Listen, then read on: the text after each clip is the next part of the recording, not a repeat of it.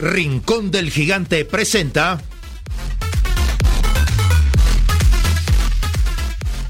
Semilla Oriental, un programa sobre el desarrollo de las nuevas generaciones en la sociedad del conocimiento.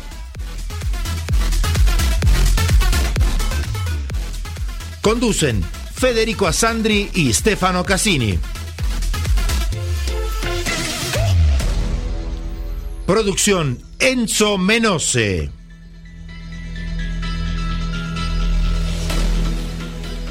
Producción general Grupo Flash Talleres de Locución.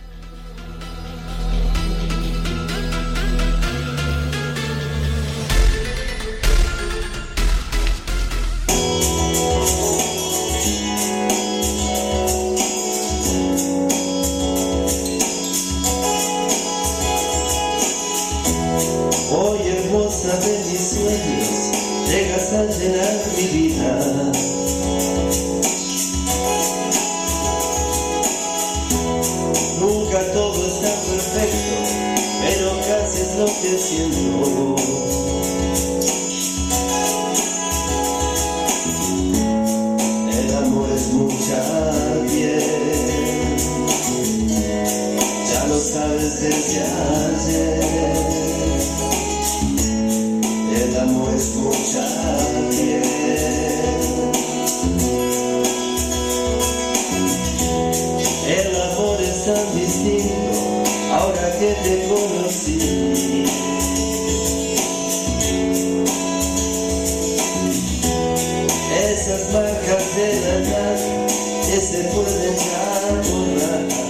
Buenas noches, queridos oyentes de Semilla Oriental. ¿Qué tal, Estefano? ¿Qué tal, Sebastián Asandri? Que está acá en estudios acompañándonos. Y bueno, hoy tenemos entrevistado a Marcelo Tocheto, que es artista plástico eh, eh, de Maldonado y de aquellos pavos de Punta del Este y del Lomo de la Ballena. Buenas noches, Marcelo. ¿Qué tal a nuestro programa de Semilla Oriental? Hola Federico, buenas noches, muchas gracias por convocarme. Aquí estamos en el lomo de la ballena, disfrutando de un lindo atardecer que tuvimos hoy por suerte, después de tantos días feos. Bueno, pero lo más importante, querido Marcelo, es que el que estaba cantando eras tú. Es verdad. es verdad. o sea que los artistas, como un artista completo, te- también te gusta la música y eso es muy lindo. Aparte que cantas muy bien. Tu papá era carpintero, tu abuelo era carpintero, tu bisabuelo era carpintero. Bueno, ¿y cómo es la historia? Y nada, mi bisabuelo era carpintero, era veneciano, vinieron en el 1890 a Uruguay, después mi abuelo era carpintero también, mi papá era carpintero. De la familia Gallinal. ¿Eh? De la ¿Qué? familia Perdón. Gallinal. Totalmente, somos de la familia de la viruta y yo también toda la vida estuve vinculado con la carpintería, lo que pasa que después con los años nos metimos en el rubro de las cortinas de enrollar, la carpintería fue perdiendo terreno y, bueno, y tuvimos que entrar en el mundo del plástico porque había que innovarse, porque la madera era muy costosa y ya no se podía trabajar en persianas de madera. Sa- Sabemos que sos un, excelente artista plástico de Maldonado y del Romo de la Ballena. Cuéntanos un poco el proyecto que, que tú tienes ahí en tu casa en Maldonado con ese espectacular atelier de esos hermosos cuadros de luna, cielo y mar. Bueno, la idea es eh, generar un espacio que se llama Action Painting Art Gallery. Se llama Action Painting porque justamente el Action Painting es una corriente de la posguerra que el pionero fue Pollock en los Estados Unidos, en el cual hay una libertad de expresión, o sea, no, no solamente se pinta lo figurativo, sino que se trabaja la materia, se trabaja el color, y bueno, y la idea es que quien quiera pintar pueda pintar, porque pintar podemos pintar todos, es tener ganas de hacerlo y de sentirlo. Entonces, esa galería, más allá de ser una galería en la que yo pienso exponer todos mis, mis trabajos, también es una galería que está destinada a que los artistas emergentes, principalmente la juventud, puedan tener la oportunidad de poder hacer alguna muestra y exponer sus trabajos. Bueno, tenés ahí muy cerca uno de los íconos del Uruguay, que es Casa Pueblo, ¿no? Y obviamente, y unas vistas extraordinarias que se lleva a Punta Ballena. Eh, pero contanos un poco de tus comienzos. ¿Por qué? ¿Cuándo fueron tus comienzos en la plástica? Bueno, cuando yo era chico, ah, bueno, justamente como mi papá era carpintero, me traía recortes de maderas de la fábrica de Harbor, Durabor, chiquitos, eran de 5 centímetros por 5 centímetros. Teníamos una tía que era nuestra tía soltera, que cada vez que viajaba nos traía regalos a todos. Y una vez me trajo una caja de plasticolas. Y las plasticolas, viste que son como con, generan como un relieve.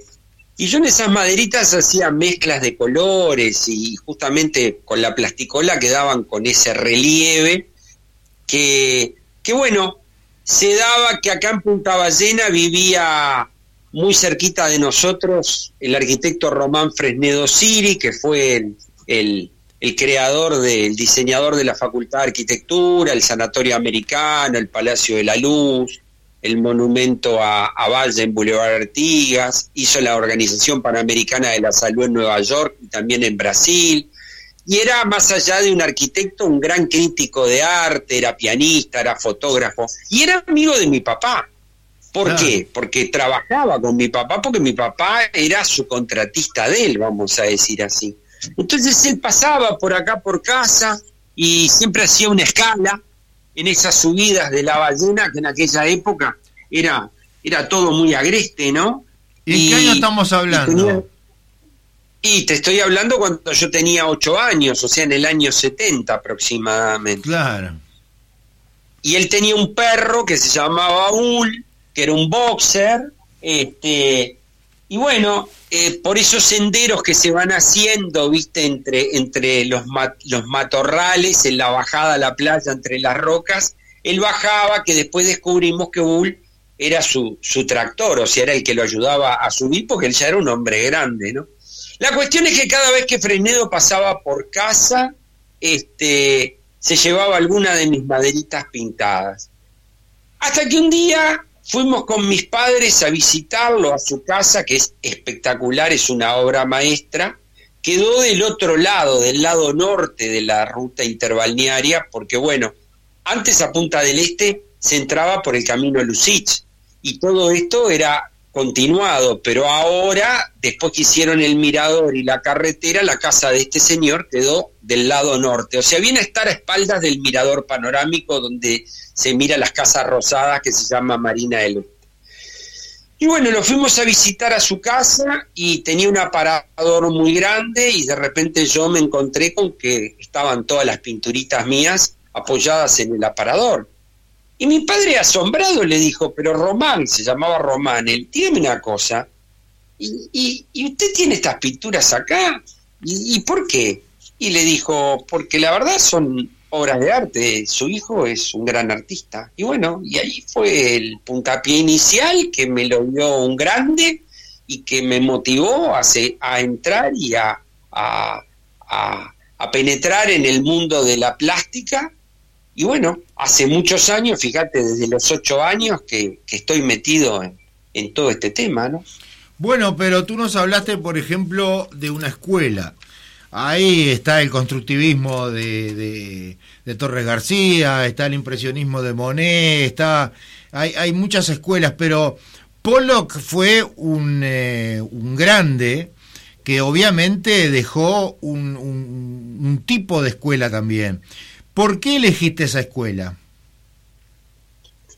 Porque lo que pasa que, mira, te voy a contar algo. A mí me, a mí me ofreció hace unos años eh, un gran coleccionista de arte de Estados Unidos, pero un tipo fuerte, fuerte, fuerte, que, fíjate, para que te hagas una idea, le presta obras al Guggenheim de Nueva York. ¿Qué te parece? El tipo tiene, tiene una galería de arte en Estados Unidos y en su momento me mandó sus abogados, me mandó los contratos.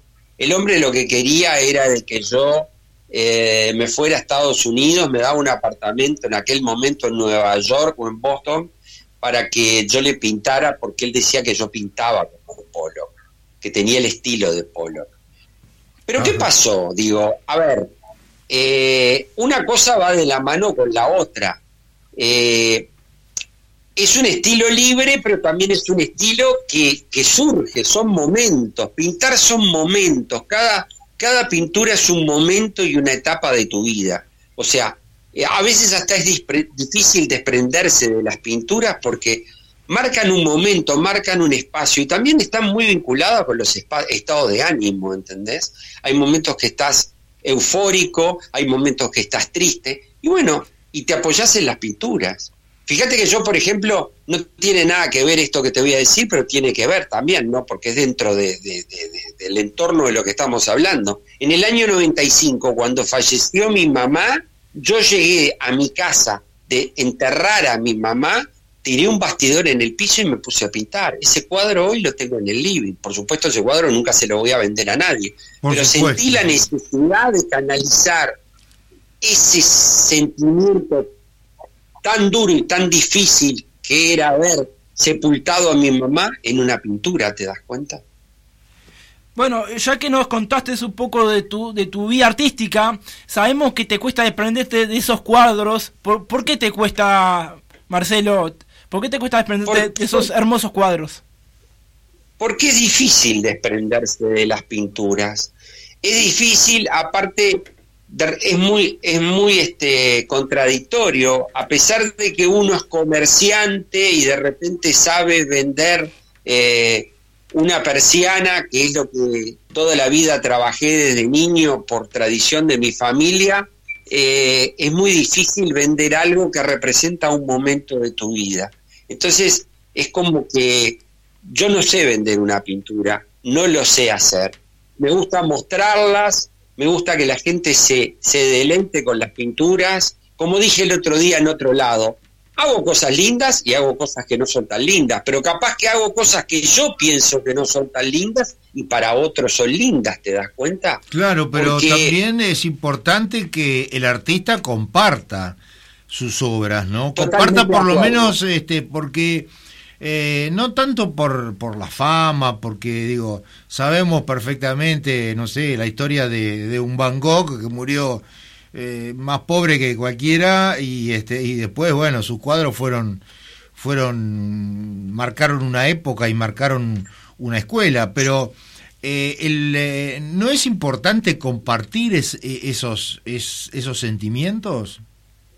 Bueno, justamente por eso también hice la galería, ¿no? Porque la idea es compartir. Exactamente. a ver, en, el arte no hay egoísmos. El arte, y en el arte no hay personalismo. Pienso que en el arte, el arte es amor, el arte es brindarse, y todas las personas que, que me estén escuchando en este momento y sientan ganas de pintar, háganlo. Tírense al agua, cómprense un bastidor, cómprense una pintura y pinten. Eh, el arte el arte es una cosa que es, eh, es, mágico, porque cuando vos pintás, las mezclas de colores, las mezclas de las texturas, eh, van generando cosas distintas permanentemente. Es como yo digo siempre, yo acá que veo las mejores puestas del sol de Punta del Este, te puedo decir que yo te saco 100 días, 100 fotos y son las 100 fotos distintas. En el mismo lugar, o sea, yo te dejo un trípode puesto y te saco 100 fotos de puestas de sol, 100 días correlativos y ninguna es igual. El cielo es siempre distinto y es dinámico, y así es la pintura. Claro. ¿Por qué, Marcelo? Sabemos que ya tenemos que empezar un poco a cerrar nuestro programa, pero quiero que antes puedas decirle a toda nuestra audiencia y emprendedores por qué te definís como luna, cielo y mar, que es lo más importante para los emprendedores. Porque la luna es una gran compañera, eh, me ha acompañado en los momentos difíciles, en las noches de desvelo, en las noches de reflexión y en las noches de, soledad muchas veces, ilumina el mar el mar, aparte de eso, te habla, a veces te habla enojado porque está bravío, a veces te habla suavemente, pero es maravilloso sentir el ruido del mar. Y bueno, y la luz, el cielo es el nexo entre la luna y el mar. Entonces digo, luna, Viviendo en Punta Ballena, ¿qué se puede pedir más? Viviendo en Punta Ballena no hay otra cosa que luna, cielo y mar, también, ¿no? Sí, sin lugar a, sin lugar a duda que, que, que es así. Aparte, yo te soy sincero, ahora porque bueno, esta zona se puso de moda, y, pero fuimos colonos, mi, mi familia vino acá en el año 58 cuando no había nada, hasta problemas de agua, de locomoción, de una cantidad de cosas teníamos. Y bueno, yo pienso que hasta los 18 años que fue que pude tener libreta y poder manejarme de otra manera, estaba bastante enclaustrado acá en esta zona. Ojo, no me quejo, ¿no? Es maravilloso. Entonces, es tantos años de observación que yo igual la luna, el cielo y el mar te lo puedo hasta pintar de memoria, ¿me entendés? Porque lo tengo en mis retinas incorporado. Muchísimas gracias a Marcelo Toqueto eh, y nos estaremos reencontrando el próximo lunes. Primero va la tanda y semilla deportiva. Ah, ya me olvidaba.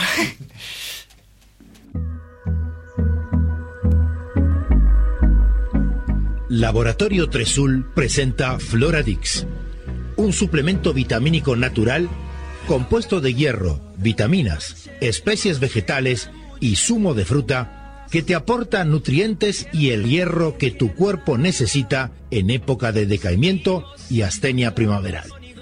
Floradix, de Laboratorio Tresul. No quiero perder lo que queda. La vida es dulce, la vida es dulce. Para el desayuno Siempre es muy oportuno. Un Martín Fierro come el brillo. ¿Y por qué no? Con batata o zapallo. Es bien sencillo, mermeladas del rincón. Verduras no de como lo hacía mi abuela. Para mi rinconcito. Digo frutilla y zapallo, sabores bien uruguayos. Mi pedido de la miel se me eriza la piel. Los dulces y mermeladas son del rincón del gigante.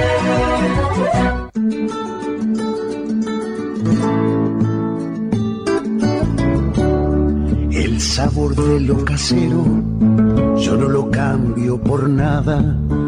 Amor en cada receta y el elogio pa'l que amasa la de todas tus comidas.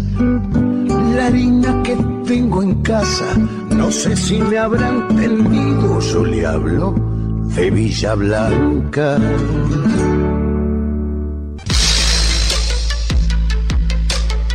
Pasarte a una Citroën Sub 4 Cactus ahora está en tus manos. Desde 23.990 dólares IVA incluido.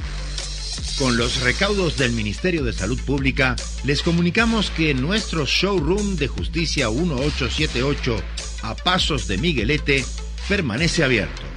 Te invitamos a contactarnos a través de nuestras redes sociales, web o al teléfono 2402-0997. 2402-0997. Citroën. Una garantía de En Maldonado 1766 Casi Gaboto encuentra los mejores platos de la cocina más exclusiva del mundo en un restaurante acogedor y al mejor estilo de la bella Italia. Mediterráneo. Una pausa para recordar que también en Montevideo se pueden saborear los gustos del país que marcó la historia del buen comer. Mediterráneo. Reservas 2413-3212. 2413-3212. Andrés Berruti Piscinas, mantenimiento integral, asesoramiento técnico, instalaciones, reparaciones, calefacciones, venta de productos e insumos, recuperaciones de agua, servicio semanal, trabajos garantidos, todo lo que tu piscina necesita. Andrés Berruti 092 334 060. Laboratorio Tresul presenta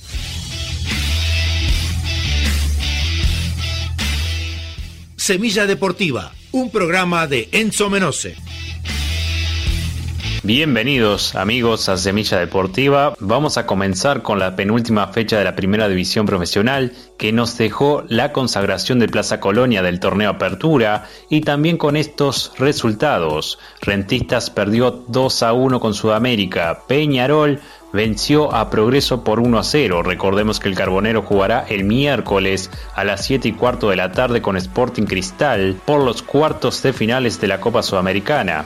El aurinegro viene con ventaja por haber ganado 3 a 1 en condición de visitante. Villa Española empató 1 a 1 con River Plate.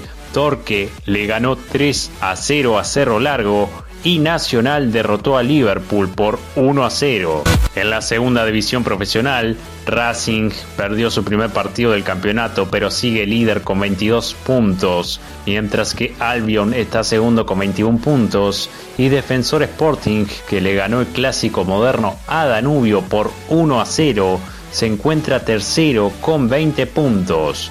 Las ligas europeas se pusieron en marcha. En la liga, Real Madrid venció al Alavés por 4 a 1, mientras que Atlético Madrid le ganó al Celta de Vigo por 2 a 1 y Barcelona derrotó a la Real Sociedad por 4 a 2. En la Premier League, el campeón Manchester City perdió con Tottenham por 1 a 0, mientras que Manchester United venció 5 a 1 al Leeds. También ganó Chelsea, Everton y Liverpool. En la Liga 1, el Paris Saint-Germain sin Messi todavía en el plantel, le ganó al Racing de Estramburgo por 4 a 2, mientras que Marsella empató 2 a 2 con Bordeaux.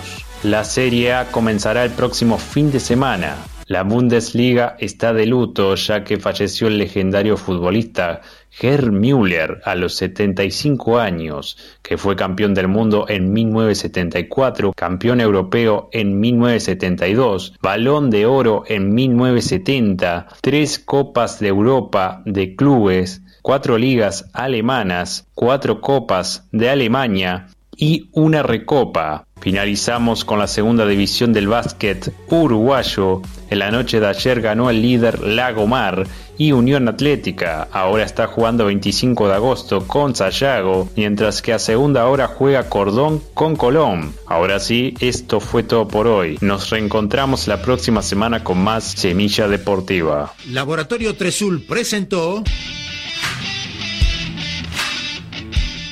Semilla Deportiva, un programa de Enzo Menose.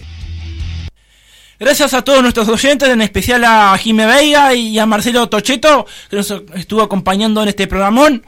Y gracias a todos nuestros oyentes. Nos reencontramos el próximo lunes en Semilla Oriental y Semilla Deportiva. Gracias, Carlito Condesa. Hasta el lunes que viene.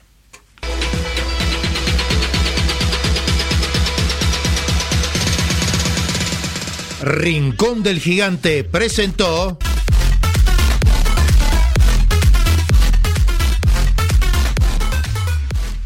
Semilla Oriental, un programa sobre el desarrollo de las nuevas generaciones en la sociedad del conocimiento.